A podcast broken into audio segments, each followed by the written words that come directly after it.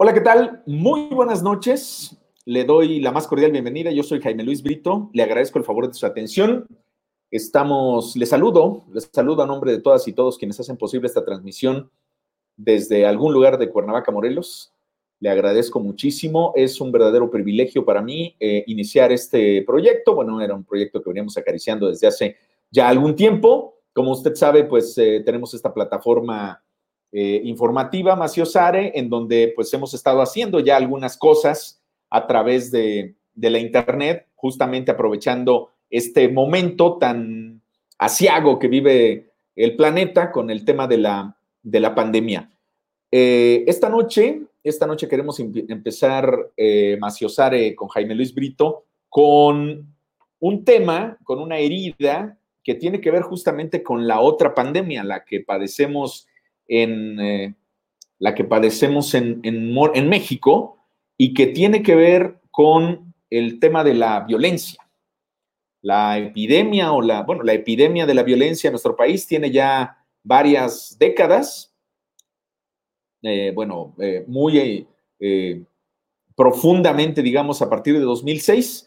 Y esta, esta epidemia, pues, ha dejado, por supuesto, que eh, un número eh, indeterminado de personas que han sido asesinadas y ahora nos dicen que más de 70 mil personas desaparecidas en este país. Y pues eh, Morelos ha sido epicentro de alguna manera de este fenómeno, de la llamada desaparición. Este tema ha ocasionado que encontráramos, de hecho, haciendo trabajo periodístico, pues las famosas fosas de Tetelcingo, estas eh, fosas clandestinas que la propia fiscalía eh, cavó y de las cuales fueron eh, obtenidos, recuperados los cuerpos de más de 100 personas. Lo mismo ocurrió en Jojutla. Allá en Jojutla, hace tres años, las actividades, las diligencias se interrumpieron y no, han, no, han, no se han eh, concluido, ya van tres años, no se han concluido, y los colectivos de víctimas el día de hoy ofrecieron una conferencia de prensa por la mañana para exigir que sea la Fiscalía General de la República la que atraiga este caso porque la Fiscalía local simple y sencillamente no cumple acuerdos, porque hay funcionarios que están obstaculizando no solo eh, la justicia que claman los colectivos, sino además están obstaculizando eh, eh, a la propia comisión de búsqueda del Estado de Morelos, quien está tratando de hacer su trabajo y sin embargo, eh, además, no se, ha, no se ha destinado presupuesto para este año y por lo tanto, pues no hay eh, el presupuesto que se requiere para el tema de, de la búsqueda de personas que siguen desapareciendo en el Estado, siguen desapareciendo en el país.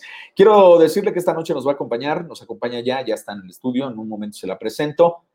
Angélica, quien es parte de uno de los colectivos de búsqueda, quien ha estado realizando una labor. Ella, eh, su hija Viridiana, desapareció. Es un caso que ha sido, pues, uno de los casos eh, de alguna manera icónicos aquí en la entidad. Y con ella vamos a platicar justamente, justamente de lo que significa que la Fiscalía del Estado de Morelos eh, no cumpla acuerdos, que se vaya retrasando la justicia y que a tres años de que eh, se iniciara el rescate de cuerpos en las fosas de Jojutla, pues simple y sencillamente no pase nada. Quédese con nosotros, son las 8 de la noche, bueno, para la gente que nos escucha en vivo, son las 8 de la noche con 7 minutos. Es el día lunes 20 de julio del año 2020. Y bueno, pues con esto y más, pues comenzamos, comenzamos esta noche aquí en Macio Sare con Jaime Luis Brito Bienvenido, bienvenida.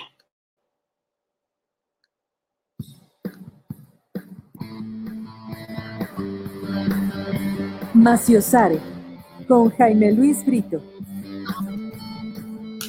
Entrevistas, reportajes, historias y debates. Comenzamos.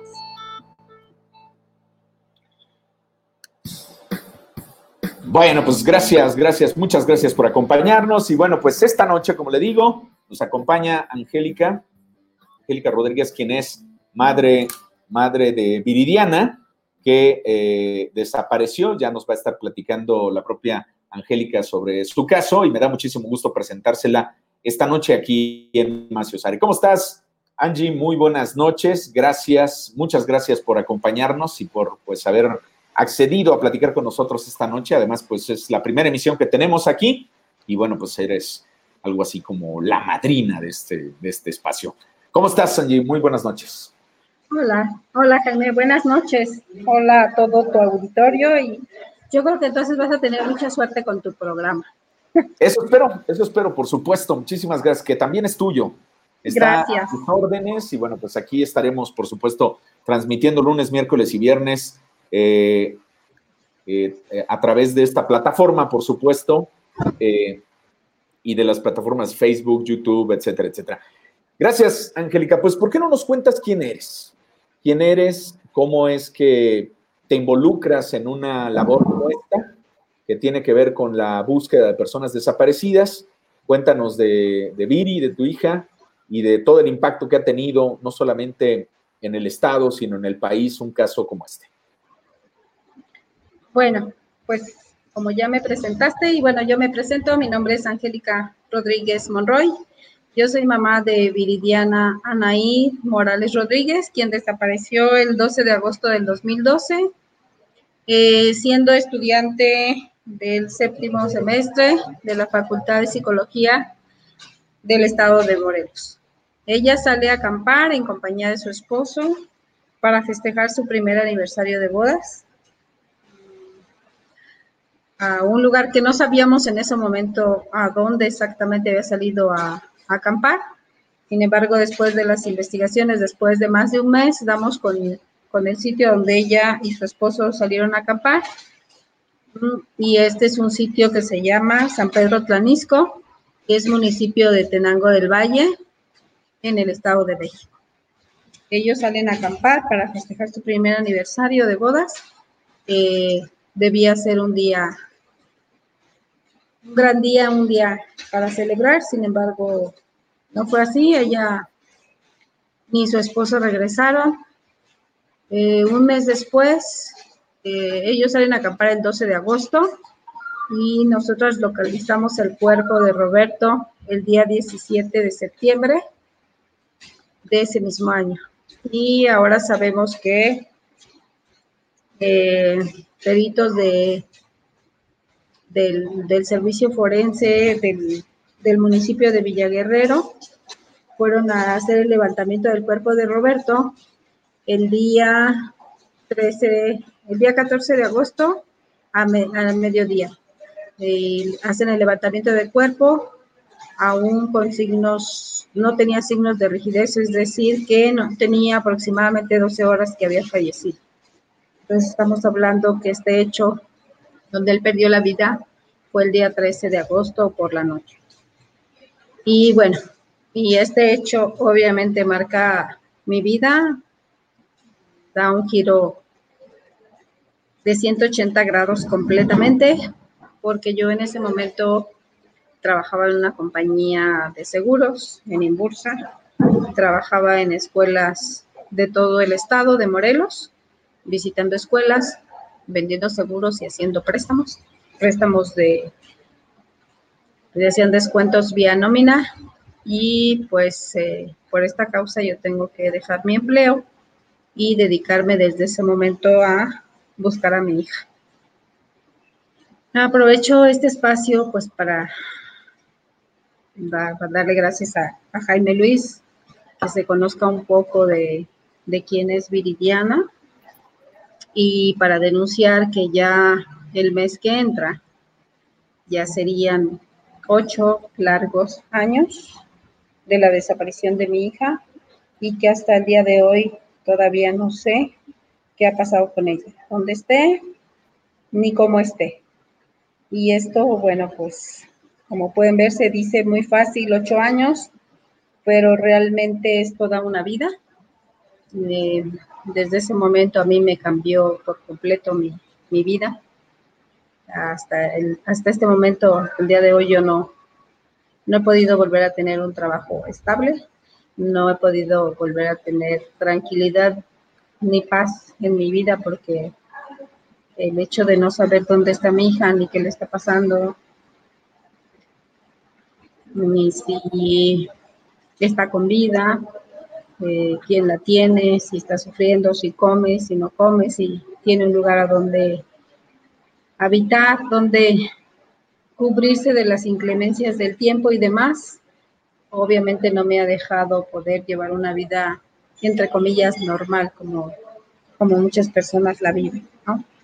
Y bueno, a raíz de eso, eh, pues mi vida ha sido un, ir y venir en fiscalías, eh, una negociación, una estirilla floja con, con diferentes fiscales en el, en el estado. Ya aquí en Morelos me han tocado ver pasar, ya son tres fiscales diferentes, que no, con este que está ahorita ya serían cuatro, que yo he con los cuales he tenido contacto precisamente para que me resuelvan y para que me puedan ayudar a localizar a mi hija. Sin embargo, pues no, no ha sido así, no ha pasado aún, ¿no? Este, y bueno. ¿Qué, qué, se, qué se, hace cuando, cuando pasa algo como esto? Porque eh, suena muy fácil. Hace unos días la Comisión eh, Nacional de Búsqueda dio a conocer una serie de datos. Se hablaba, se habla de más de 73 mil personas que han desaparecido en, pues en el país a lo largo de todos estos años. Eh, sabemos perfectamente que esto es un número oficial, que hay un subregistro, que hay, por lo menos en Morelos, hay 500 cuerpos o cerca de 500 cuerpos más los 100 eh, de Tetelcingo que todavía quedan sin identificar, más los ochenta y tantos de Jojutla, más los que quedan todavía en esas fosas. Eh, sigue desapareciendo la gente, hay por supuesto un subregistro, hay gente que no denuncia o que no le hacen caso o que no es considerada desaparición o que algún imbécil funcionario dice que se fue con el novio o cosas de ese estilo.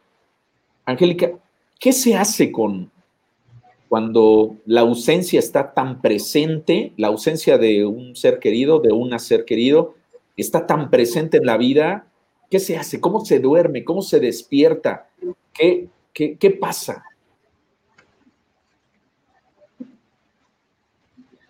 Ay, pues te sobrevive, ¿no? Porque, como te decía, cambia tu mundo, ah, da un giro de 180 grados y ya no sabes quién eres realmente, ya no puedes disfrutar de tu vida como lo hacías antes de que pasara esto, ¿no? Es como que estás sobreviviendo porque todos los días, bien dices tú, es como eh, vives en una dualidad, ¿no? Te despiertas pensando que hoy será el día, el gran día, que probablemente hoy sea el día en que tengas noticias de ella, te despiertas con la esperanza y te duermes con la desesperanza. Termina otro día y, otro día que no ha pasado nada y otro día que no tienes noticias. Y no se diga ahorita con lo de la pandemia, ¿no? Que ha sido doblemente complicado para todas las familias que tenemos un ser querido desaparecido, porque es como si retornáramos al, al momento cero, al momento en que desaparece tu hijo, porque eh, eh sin poder evitarlo, llegan a tu mente esos pensamientos de, ok, bueno, yo estoy resguardado en mi casa con todas las medidas de higiene para no contagiarme, eh, no salgo, estoy cumpliendo la cuarentena, pero ¿y mi hija? Estará en un lugar seguro, se estará, la estarán cuidando, tendrá todas las medidas higiénicas necesarias para que no se contagie entonces, eh, es imposible no pensar que, pues sí, yo estoy bien, pero ¿y ella? Y eso pasa en la vida cotidiana, ¿no? Cuando estás comiendo, de repente te da como sentimiento de culpa, de decir, bueno, hoy estoy disfrutando, no sé, algo que me gusta mucho, y das gracias a Dios de que tienes alimentos en tu casa y que tienes un techo donde resguardarte de la lluvia, del frío, del sol, de todo eso. Y viene a tu mente, ¿y mi hija tendrá que comer? Entonces te da ese, remordimiento que no debería, pero sin embargo eso viene a tu mente todos los días, ¿no? Eh, llega la noche y te duermes pensando si es que te puedes dormir, porque muchas y muchas noches no lo puedes hacer porque porque no tienes la certeza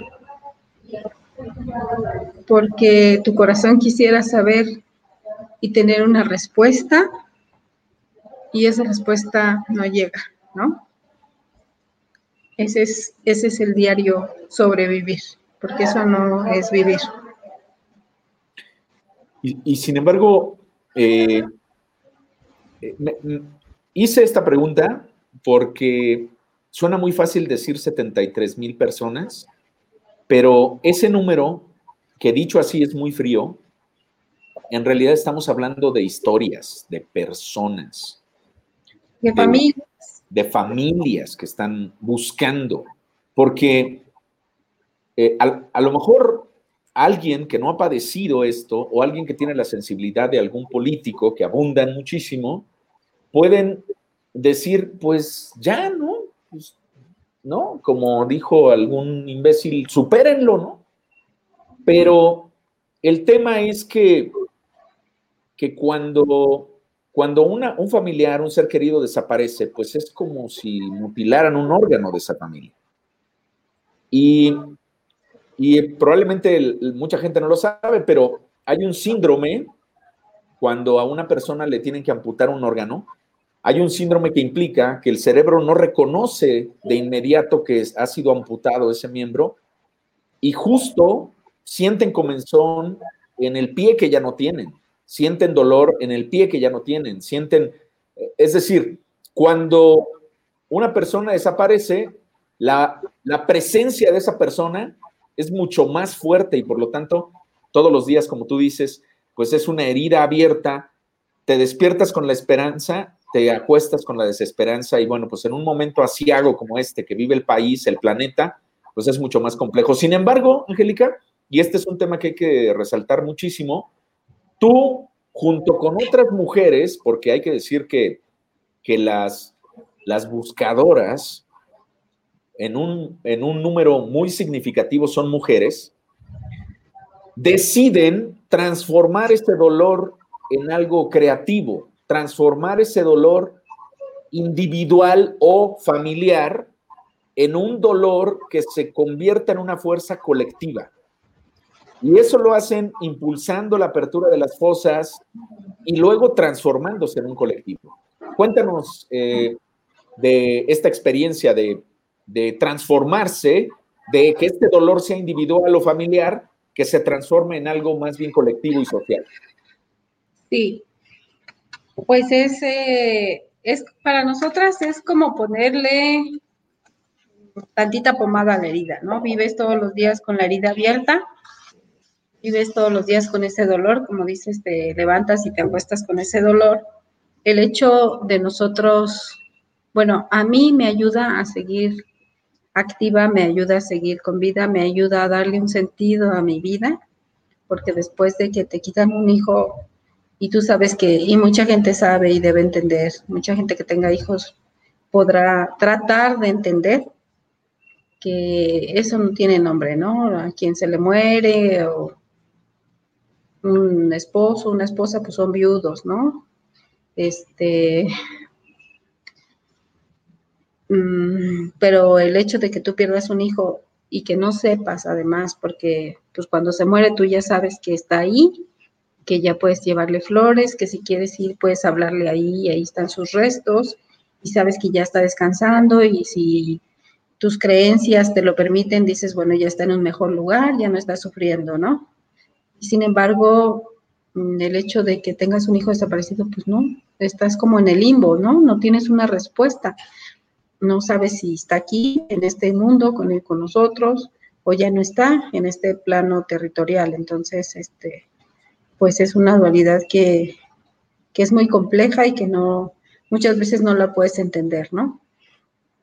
yo en lo particular, déjame decirte que eh, a mí me ha ayudado esta parte de, de, este gran dolor, que no sea en balde, ¿no? Que no sea en vano tanto sufrimiento, tanto de mi hija, porque yo sé que ella, si lo pudiera hacer, ya se hubiera comunicado conmigo. Ella está sufriendo porque yo no sé nada de ella, porque ella y yo teníamos una comunicación muy cercana ella amaba a sus hermanos, le gustaba estar con nosotros, teníamos una relación muy cercana.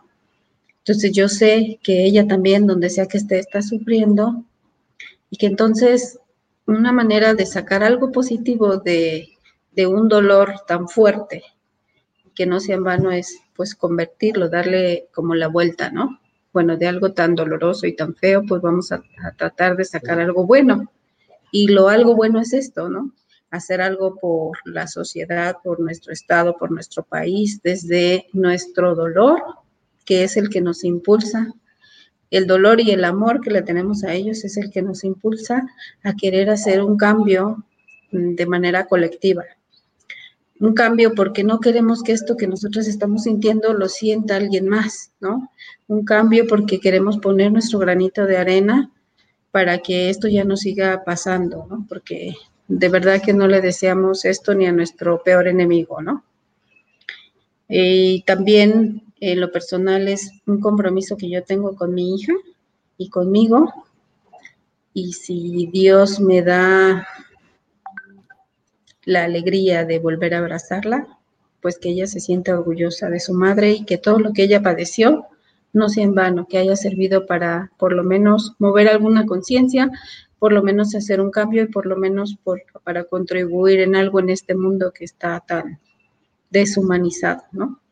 Y si mi hija ya no está en este plano terrenal, pues de donde quiera que esté, que pueda estar orgullosa de su mamá y, que, que no haya sido en vano lo que ella vivió. Desde ahí le damos la vuelta, desde ahí empieza el cambio, ¿no?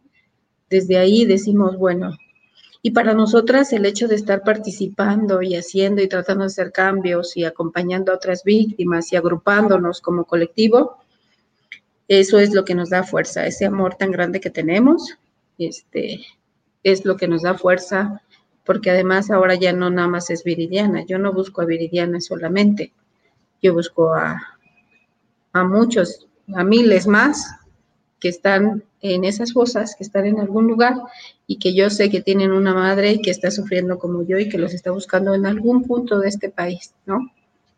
Justo, justo eso, eso te iba a decir, ¿no? Comienzas buscando a tu hija y luego pues terminas buscando a tu hija y a la hija y al hijo y al esposo y al papá y al hermano Exacto. de Edith, de Lina, eh, de, y otros tantos miles y miles y miles de personas, no solo en Morelos, porque en la apertura de las fosas de Tetelcingo, en la apertura de las fosas de Jojutla, no había solamente gente de Morelos, porque el, crimen no tiene fronteras y además es muy claro, en las fosas de Tetelcingo se encontraron restos de personas eh, que venían de Chiapas, por ejemplo, ¿no? Entonces, y, una maestra que venía de Oaxaca o de Puebla, no, recuerdo bien ahora, pero sí es, es, un, es un tema complicado. ¿Cuántas personas están eh, integradas, por ejemplo, en el colectivo Regresando a Casa Morelos y qué están haciendo en este momento? Hoy por la mañana, junto con otros colectivos, dieron una conferencia de prensa y me gustaría ya entrar en materia en ese sentido, eh, Angélica. Mira, en el colectivo aproximadamente miembros activos somos 25 eh, hemos hecho acompañamiento de muchas más personas que por su situación económica y porque son de otro municipio que no es Cuernavaca ni Jutepec, se les complica participar de manera activa en el, en del colectivo. Sin embargo, cuando tenemos algo grande, pues ellos siempre dicen, tómenos en cuenta, ¿no? El día de hoy, y bueno, una vez que el colectivo está formado, una vez que, que también el colectivo participó eh, la iniciativa de ley de desaparición forzada y desaparición cometida por particulares, que también fue una ley que viene, que sale y que nace desde las familias, de la necesidad de encontrarlos de todo lo que vemos en esto, en este camino que hemos recorrido y que hemos visto que no hay y que hemos construido esa ley nosotros, que aunque nos faltó muchas cosas, que también tuvo que ser una negociación con las autoridades y que no nos dejaron sacarla tal cual, bueno, ya está, ya es una realidad, ¿no? El día de hoy precisamente uno de los grandes temas era ese, que ya tenemos una comisión eh, local de búsqueda, eh, no solo la nacional, sino la estatal, la Comisión Estatal de Búsqueda, y que ya tiene aproximadamente un año que se creó, pero sin embargo la Fiscalía del Estado de Morelos, las autoridades que están ahí, el fiscal, la fiscal de desaparición de la, de, la Fiscalía de Desaparición Forzada, que es la licenciada Zaira Janet Lulo, no ha permitido el acceso a las carpetas de investigación que ellos tienen en su poder y entonces esto está obstaculizando los trabajos de la comisión de búsqueda. Porque para empezar a realizar trabajos, para empezar a salir a búsquedas y planear y demás, necesitan tener la información que se encuentra en esas carpetas. Eh, tenemos que empezar construyendo bases de datos para hacer un análisis criminal del Estado, para saber dónde, cuándo, cómo, quién, en qué lugar, qué edad, quién está desapareciendo más, si hombres o mujeres, y para, para empezar a hacer patrones y para empezar a atacar desde, desde la raíz este flagelo que, que, están, que se está cometiendo ¿no? con las familias en todo el país. Entonces, si la Fiscalía del Estado no le da el acceso a la Comisión de Búsqueda del Estado, a, las carpetas, a, lo, a lo que la va a nutrir para empezar una búsqueda, en concreto, pues no tendrá razón de ser la comisión local de búsqueda, porque entonces nunca los vamos a encontrar, no van a poder, no van a tener con qué empezar a trabajar, con qué planear y salir a campo a buscar, ¿no? Y ese es un gran problema.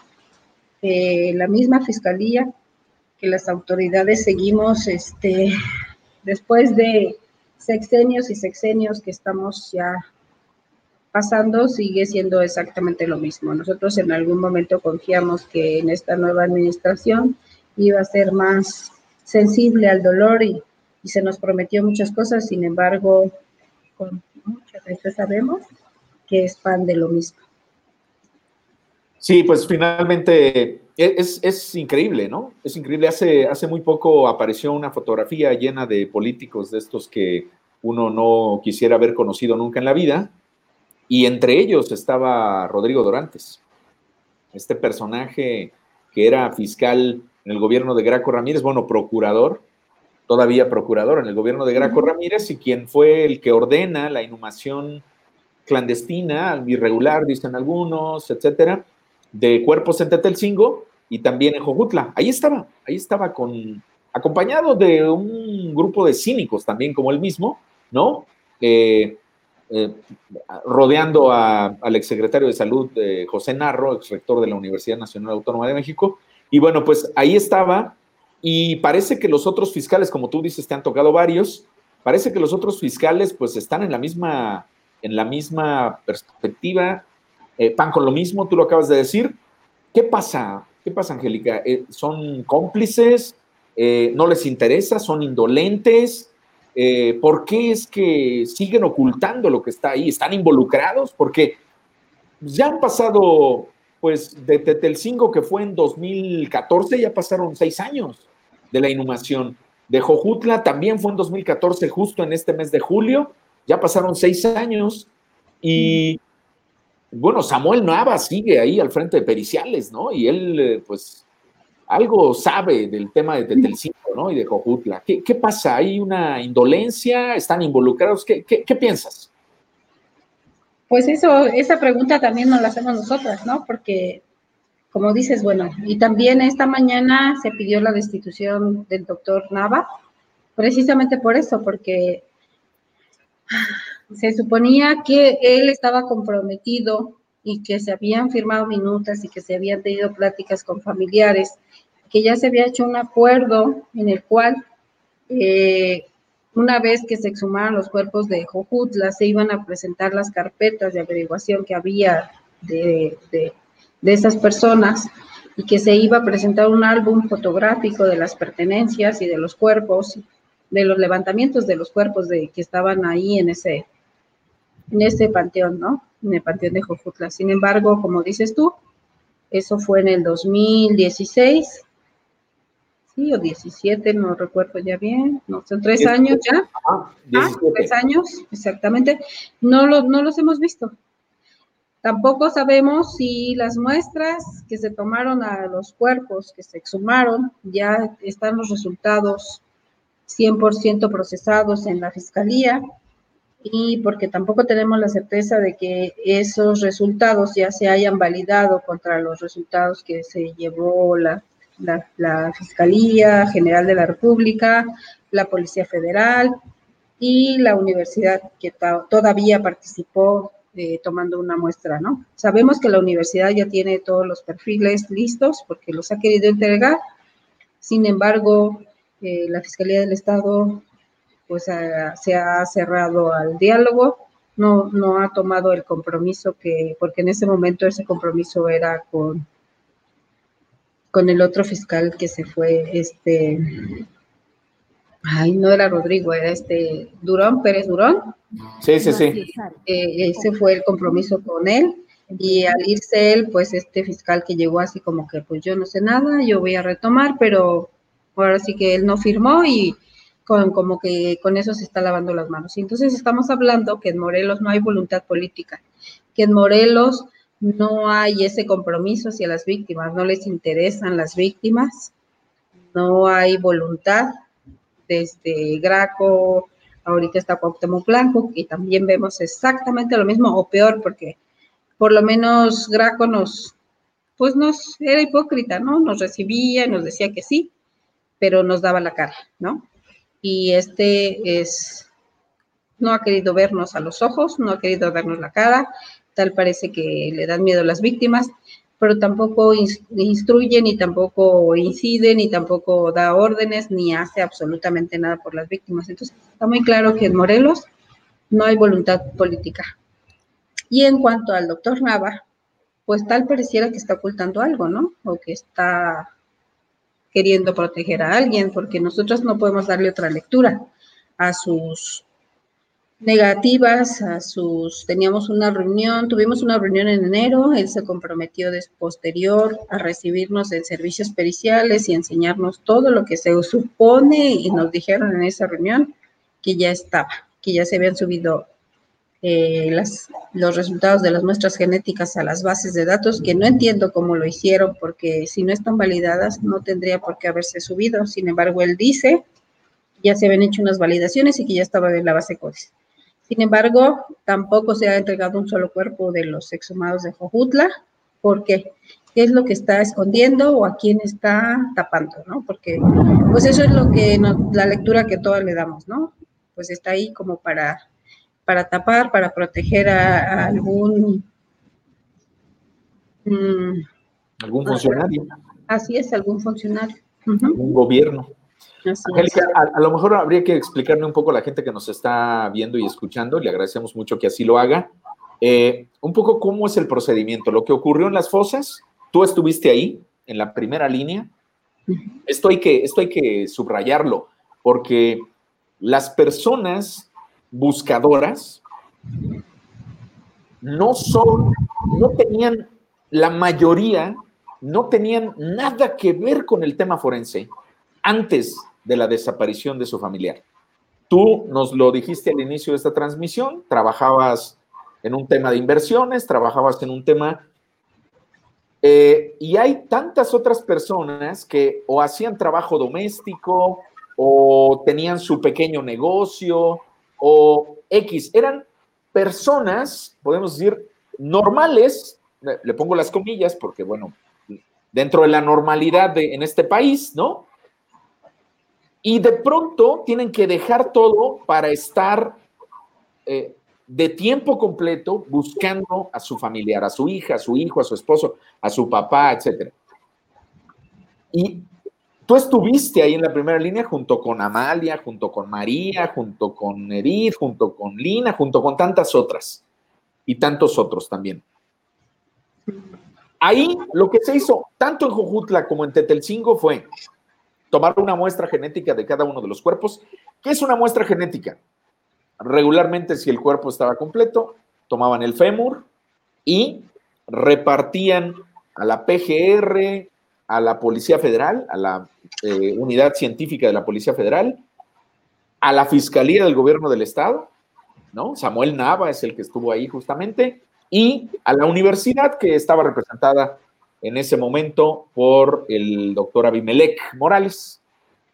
Y esto, esa, esa muestra, con esa muestra se creaba un perfil genético, que es un perfil genético, un documento que tiene una serie de líneas que representan el ADN. Ese documento validado, como tú lo dices, o sea, en una reunión en donde todos traen sus muestras, todos traen sus papelitos, se comparan de cada uno de los cuerpos para que efectivamente estemos hablando de la misma persona. Y finalmente, ya validados, esos ADNs se suben a una base de datos en donde se compara con el ADN de las familias que están buscando a sus familiares y es así como al hacer esta eh, expresión eh, eh, inglesa, ¿no? El match, es decir, al, al, ser la misma del el familiar con la persona que fue encontrada en esas fosas, pues se considera que se hace una identificación de ese cuerpo y se entrega. En Tetelcingo me parece que ya son más de 10 las que se han entregado pero en Cojutla no se ha concluido ni siquiera el trabajo de exhumación, mucho menos el de validación, porque hasta donde hemos sabido, yo he platicado con Melec, y es claro que no ha habido una validación, que no ha habido una reunión en donde se compartan estos perfiles genéticos. Obviamente cambiaron los gobiernos, pero de pronto los personajes siguen siendo los mismos, es decir, Samuel Navas sigue estando ahí. Entonces, no se ha hecho esto, solo ha habido promesas, y por eso es que ustedes están demandando que sea la Fiscalía General de la República la que atraiga este caso con la observancia de Alejandro Encinas, subsecretario de Derechos Humanos. Así es. ¿No? Porque, porque no hay confianza en el gobierno estatal. No. No, porque ya ah, después de tres años ya debió por lo menos de haberse hecho la validación, ¿no? Y esto te muestra que, bueno, al principio era una excusa de que ya no había recurso para poder procesar todas esas muestras que se le tomaron a, los, a, las personas que se exhumaron de Jojutla. Después ya llegó el recurso y pues ya no sé qué, cuál fuera el pretexto. Después el pretexto fue que ahorita ya no se iban a continuar con lo de Jojutla, sino que se iba a llevar a inhumar todos los cuerpos que estaban en las cámaras de, frigoríficos. De los servicios forenses de Morelos que ya estaban al tope. Sin embargo, eso es otra de nuestras denuncias que te estamos hablando de hace tres años, que se supone los servicios forenses ya estaban saturados aquí en Morelos y sin embargo, hasta el día de hoy tampoco se han inhumado todos esos cuerpos, no se han sacado de los, de, las, de los servicios forenses que tenemos en Morelos y que además las familias íbamos también a participar en esas inhumaciones dando fe de que se les está tomando una muestra y que se le está haciendo el protocolo debido, el protocolo de identificación antes de ir a depositar estos cuerpos al panteón ministerial. Y lo que me parece mucho más grave, que ya hablaste de este asunto, pero me gustaría hacer énfasis en este momento, es este tema de que las propias autoridades de la Fiscalía están obstaculizando el trabajo de la comisión de búsqueda. Es decir, yo eh, tengo información en el sentido de que la, propia gente al interior de la comisión de búsqueda, de la propia incluso fiscalía que tiene que ver con este asunto, no su titular, obviamente, porque pues, ahí hay un asunto más bien político, eh, pues están atados de manos porque no les permiten el acceso a la información, el acceso a las carpetas, Entiendo que la fiscalía dice que las carpetas de los cuerpos que han sido, eh, que están en los frigoríficos, ya tienen carpeta de investigación, que están completas, etcétera, etcétera, pero al mismo tiempo no les permiten el acceso a esto. También se hablaba de que se tenía que construir una galería con aquellos objetos que pertenecen a estas personas que fueron encontradas asesinadas, objetos que pueden reconocer las personas que están buscando a un familiar. Y sin embargo, tres años después de Jojutla, cuatro años después de Tetelcingo, hasta el momento esto no se ha, no se ha hecho. Así es. Entonces, hay una desconfianza en el gobierno, hay una obstaculización y no han tenido, hoy han tenido algún tipo de respuesta de parte de la Secretaría de Gobierno, de parte de la propia Fiscalía, Angélica, después de esta conferencia de prensa que ustedes ofrecieron en la mañana. No, ninguna, no nos ha, no se han puesto en contacto con nosotros ninguna autoridad hasta el día de hoy. hasta este momento no. Les importa un carajo, pues, que, las denuncias que hicieron, etcétera. Eh, es realmente lamentable. Eh, Ina Zoom, que es parte del Comité Ciudadano del Consejo de, Búsqueda. Del Consejo Ciudadano de Búsqueda. De Búsqueda, Ina, Ina mencionaba en la mañana en la conferencia de prensa algo que tenía que ver con el presupuesto, que no le había sido asignado este año presupuesto justamente a este, a este consejo que pues, desarrolla una serie de actividades, es la presencia, la representación de, los colectivos en, esta comisión de víctimas. ¿Qué pasa ahí? Pues lo que decíamos, o sea, no hay voluntad, no quieren que sigamos trabajando, ¿no? Es como una carrera de resistencia, ¿sabes? Ellos le apuestan a que nosotras, las familias, nos vamos a cansar y que ellos pues nos, nos van a hacer bien difícil, mucho más difícil el camino. Es como seguirnos poniendo piedras en el camino para que nosotras nos rindamos. Y pues yo les tengo la noticia de que no nos vamos a rendir, ¿no? De que esto es, sí, es una carrera de resistencia, pero ya el mes que entra mi hija cumple ocho años y yo voy a seguir hasta que no tenga una verdad, que algo me, me diga qué fue lo que pasó. Yo hasta ese día me voy a, y, ni así me voy a rendir, porque no solo es mi hija, ¿no? Son muchos más. Eh, esto que decías, bueno, nosotros no tenemos una ley de víctimas aquí que esté armonizada a la ley general, sin embargo, la comisión y, de, búsqueda fue hecha por un decreto que se trabajó aquí en el Estado y en ese decreto dice que también tiene que haber un consejo eh, dentro de la comisión que sea el que va a estar como dando observancia de que la comisión esté trabajando. Podemos proponer también, porque ese consejo está eh, conformado por familiares de personas de, personas de desaparecidos, de familiares de personas desaparecidos, por gente especialista, por peritos, por gente especialista en, en derecho y por este, organizaciones de la sociedad civil.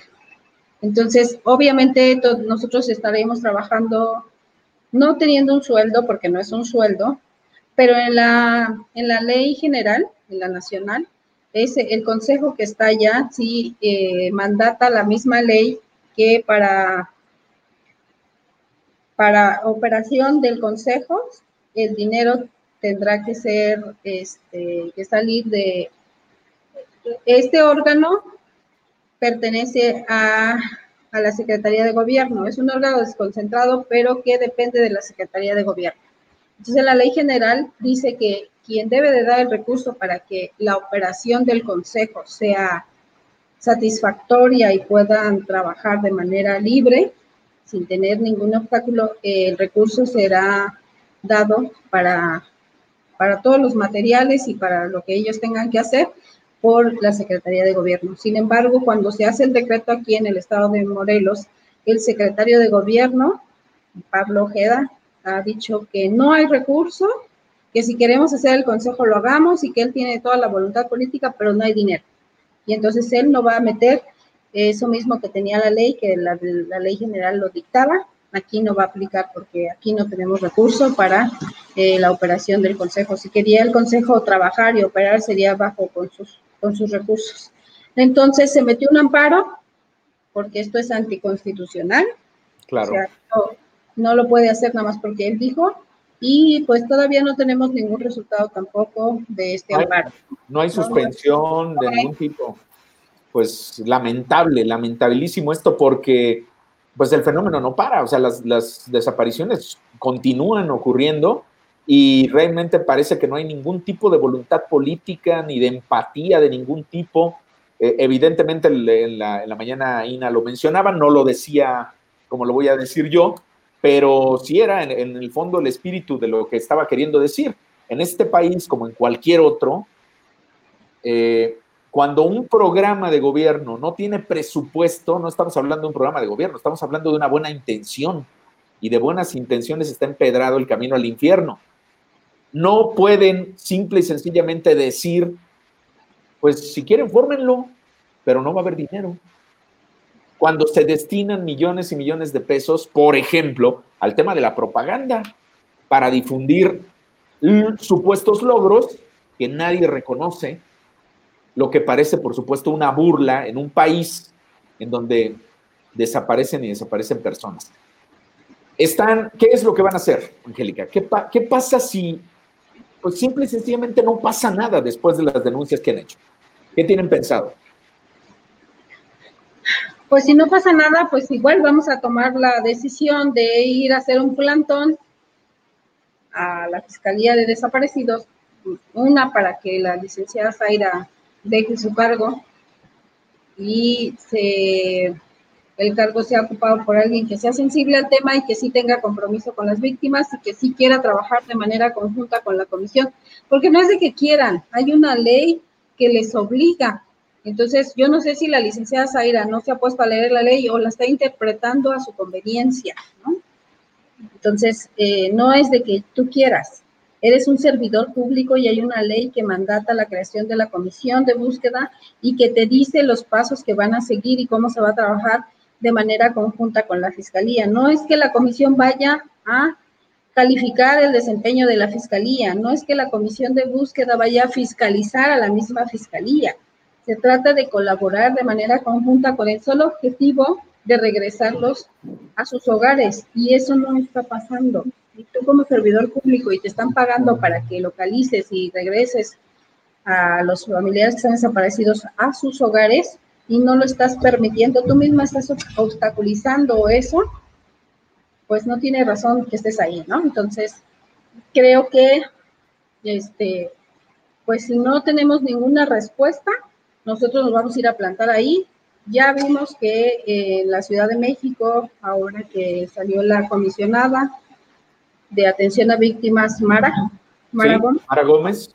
Exacto, fue porque una petición de los colectivos y porque se hizo un plantón ahí, porque realmente era una mujer insensible, porque se atrevió en algún momento a decir que los familiares de víctimas parecía que nos habíamos sacado la lotería, ¿no? Y eso, eso no tiene nombre. Sí, sí, sí. Sí, eso no tiene nombre. Entonces, y, eso que está haciendo la licenciada Zaira, de no colaborar de manera activa con la comisión, tampoco tiene nombre, porque no son sus hijos. Si fueran sus hijos, ya veríamos hasta dónde los habrían ido a buscar, ¿no? Y todo lo que, todo el aparato gubernamental estuviera participando para localizarlos, ¿no? Claro. Oye, eh, hay un eh, ya eh, casi, casi tenemos que cerrar la transmisión. Yo eh, solamente quiero eh, hablar del documental. Carolina Corral ha trabajado desde, desde hace cuatro años, bueno, desde hace mucho más tiempo, pero desde hace cuatro años trabajó, estuvo presente en Tetelcingo, estuvo presente en Jojutla. le mandamos un abrazo, por supuesto, y un saludo, porque el trabajo que han hecho, que ella y su equipo han hecho, pues es incansable. Y es un documental que pues que narra justamente lo que pasa en Morelos, lo que pasó en Morelos. Y hoy este documental se ha estado presentando en festivales, se presentó en el Reino Unido, fue reconocido ya este documental y próximamente habrá un estreno aquí en el país, en el estado de Morelos, por supuesto, y pues es, eh, es volver a poner el dedo en la llaga, decirle a la sociedad a través del lenguaje de, del cine documental, lo que está pasando, el terrible dolor, la situación, la herida abierta, la tragedia humanitaria que vive este país. Así es, el documental es Volverte a ver y narra la historia.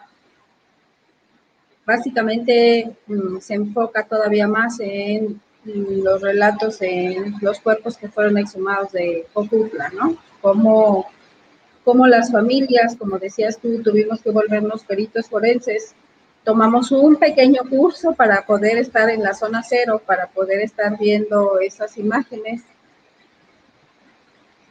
que no tendríamos por qué tener en nuestra mente, que no es algo fácil porque el hecho de que tú estés buscando a tu familiar y de encontrarte con esos horrores con los que nos fuimos a encontrar ahí, porque no les puedo llamar de otra manera, es imposible no pensar que a tu hija le puede estar, puede estar en ese mismo, en esas mismas condiciones, la pueden encontrar en otro lugar o ahí mismo, ¿no?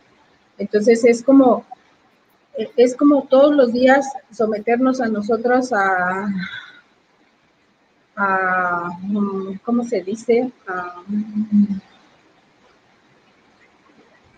A, la, herida y, y otra vez y otra vez. Sí, es como si un castigo, como si te estuvieran latigando diario, diario, diario, como si te estuvieran, este, pues esas personas que las tienen ahí, que las están golpeando. Así nosotras nos sentimos durante todo ese proceso de Jojutla, ¿no?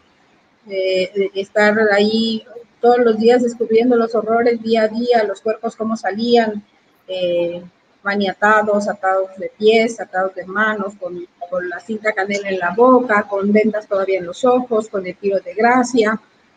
O sea, con todas esas cosas que tú al momento que están sacando esos cuerpos te están describiendo, pues cómo fue, y tú te estás dando cuenta cómo fue el último momento que vivieron esas personas que están ahí. Y verlas que, que las autoridades las fueron a aventar como si fueran basura, que no les importó hacer una necropsia de ley, que no les importó eh, investigar qué fue lo que le pasó, quién les hizo eso, y que eh, es una doble o triple desaparición lo que las mismas autoridades que están encaminadas y, su encomienda principal es impartir justicia y verdad, no lo están haciendo, al contrario, no están siendo cómplices de quien realiza esos actos de violencia. Es verdaderamente desafortunado. Estamos viendo, eh, compartiendo en este momento imágenes de este documental. Hoy por la mañana, eh, Carolina, bueno, y su equipo nos hicieron favor de justamente compartirnos a la gente que, a la gente que estuvimos conectados en esta conferencia de prensa, pues eh, eh, justamente imágenes, el tráiler y demás de este, de este documental que muy pronto será estrenado aquí y que será parte de una campaña para justamente relanzar este tema, este asunto que tiene que ver con las desapariciones de personas en nuestro, en nuestro país y particularmente en Morelos, en donde, aunque no todas, un buen número, un número muy significativo está asociado a la acción estatal para desaparecer personas. Quizás no por acción, quizás por omisión, como en el caso de Tetelcingo y de Jojutla, por lo menos. Por lo menos, aunque yo tengo mis dudas, yo creo que sí hay, hay una serie de complicidades de las autoridades que quieren encubrir actos de otras autoridades o abiertamente de grupos criminales. Angélica, eh, te agradezco muchísimo que nos hayas acompañado en esta primera emisión de Maciosare con Jaime Luis Brito. Eh, créeme que eh, como los comentarios, voy a poner algunos de los comentarios que esta noche nos han acompañado. Está el buen Carlos Garza que te saluda, está Elizabeth Chonané que señala que es un tema fuerte y que es muy triste. Está Alma Rosa Velázquez que dice que es inimaginable el dolor con el que se tiene que vivir y bueno, pues hay una sororidad con todas las mujeres eh, buscadoras. Está Mónica Romero, le mando un saludo a Mónica, dice saludos, el doloroso tema de las fosas de Tetelcingo y Jojutla sigue vigente. Lourdes Díaz también está, eh, felicita, habla de lo admirable que eres, Angélica, de lo admirable que son ustedes con estas, eh, estas pues, esta acción que llevan. También Bosque David, a quien le mando un abrazo. La labor de los colectivos de familiares de víctimas de desapariciones impresionante, su compromiso y tesón con, son la única razón por la que podría haber verdad y justicia. Dice, es una vergüenza que las autoridades estatales no estén a la altura. Eh, Sandy Mar también se pone en contacto, dice, gracias Angélica por compartir tu testimonio. Y Angélica, te agradezco muchísimo. También yo eh, te agradezco que hayas aceptado la invitación a esta primera transmisión y que nos hayas compartido tu historia la labor que estás desarrollando eh, junto con tus compañeras en este colectivo y en otros colectivos, porque me parece que tú y las otras personas que integran colectivos han hecho una enorme labor para mantener la cohesión entre ustedes, que no es fácil. Son personas que probablemente jamás se habían visto en su vida, pero que hoy las ha unido este dolor, el dolor de la ausencia que siempre está presente. Y no solamente en los colectivos, sino déjame decirte que las tres que aparecemos en el documental, estamos, somos también parte del consejo de la comisión, del consejo de búsqueda de la comisión. Entonces, desde ahí también estamos empujando y impulsando el trabajo de la comisión. Entonces, pues nuestro trabajo va a seguir haciendo así y pues decirle a las autoridades que otra vez que no nos vamos a cansar y que ahí vamos a estar dando la batalla. Muy bien, Angélica, pues muchísimas gracias. Gracias de nueva cuenta. Eh, te mando un abrazo y por tu conducto, por supuesto, a las y los integrantes de, Regresando a Casa Morelos y por supuesto a las buscadoras y a los buscadores también que persisten en esta lucha, que nos dan una enorme eh, lección de dignidad y que a final de cuentas estaremos acompañando en la medida de lo posible, por supuesto, y con todas las ganas eh, en esta lucha que ustedes están llevando. Muchas gracias, Angélica. No, muchas gracias a ti y muchas gracias a tu auditorio y yo creo que te va a ir muy bien. Muchísimo, claro que sí, me va a ir muy bien porque además tuvimos madrina de lujo. Muchas gracias por todos los saludos. Claro, claro, a toda la gente que, que, se, ha, que se ha conectado ¿eh? y que se seguirá conectando. Yo te, me comprometo a hacerte llegar los comentarios que haga la gente en los, en, los próximos días y semanas en torno a este tema. Te agradezco, Angélica. Muchas gracias, buenas noches y que pases. Buenas noches, gracias. Hasta pronto. Muchísimas gracias a usted, muchísimas gracias a usted que nos, que nos escucha, que nos ha hecho el favor de, regalarnos eh, su atención esta, esta noche. Eh, gracias por acompañarnos. Eh, le invito a que siga las plataformas de Maciosare, eh, maciosare.org, donde le compartimos información, análisis, eh, opiniones, en fin, muchísimas eh, cosas a lo largo de, los días y de las horas. Le agradezco muchísimo. Le espero el próximo miércoles en punto de las 8 de la noche para establecer este puente de comunicación e información que, como le digo, se llama Maciosare. Gracias. Muchas gracias por acompañarnos, gracias a toda la gente que se ha conectado con nosotros y bueno, pues espero sus comentarios, sus críticas, sus sugerencias a esta transmisión que hoy inicia y bueno, pues esperamos, esperamos que sea una, una tradición larga a partir de la construcción de los espacios colectivos, de los espacios autónomos de comunicación e información. Gracias, pase una excelente noche. Yo soy Jaime Luis Brito. Adiós. Maciosare, con Jaime Luis Brito. Entrevistas, reportajes, historias y debates. Escúchalo todos los lunes, miércoles y viernes a las 20 horas. Facebook, Maciosare Agencia. YouTube, Maciosare Agencia de Noticias. Nuestro sitio web, maciosare.org. Maciosare.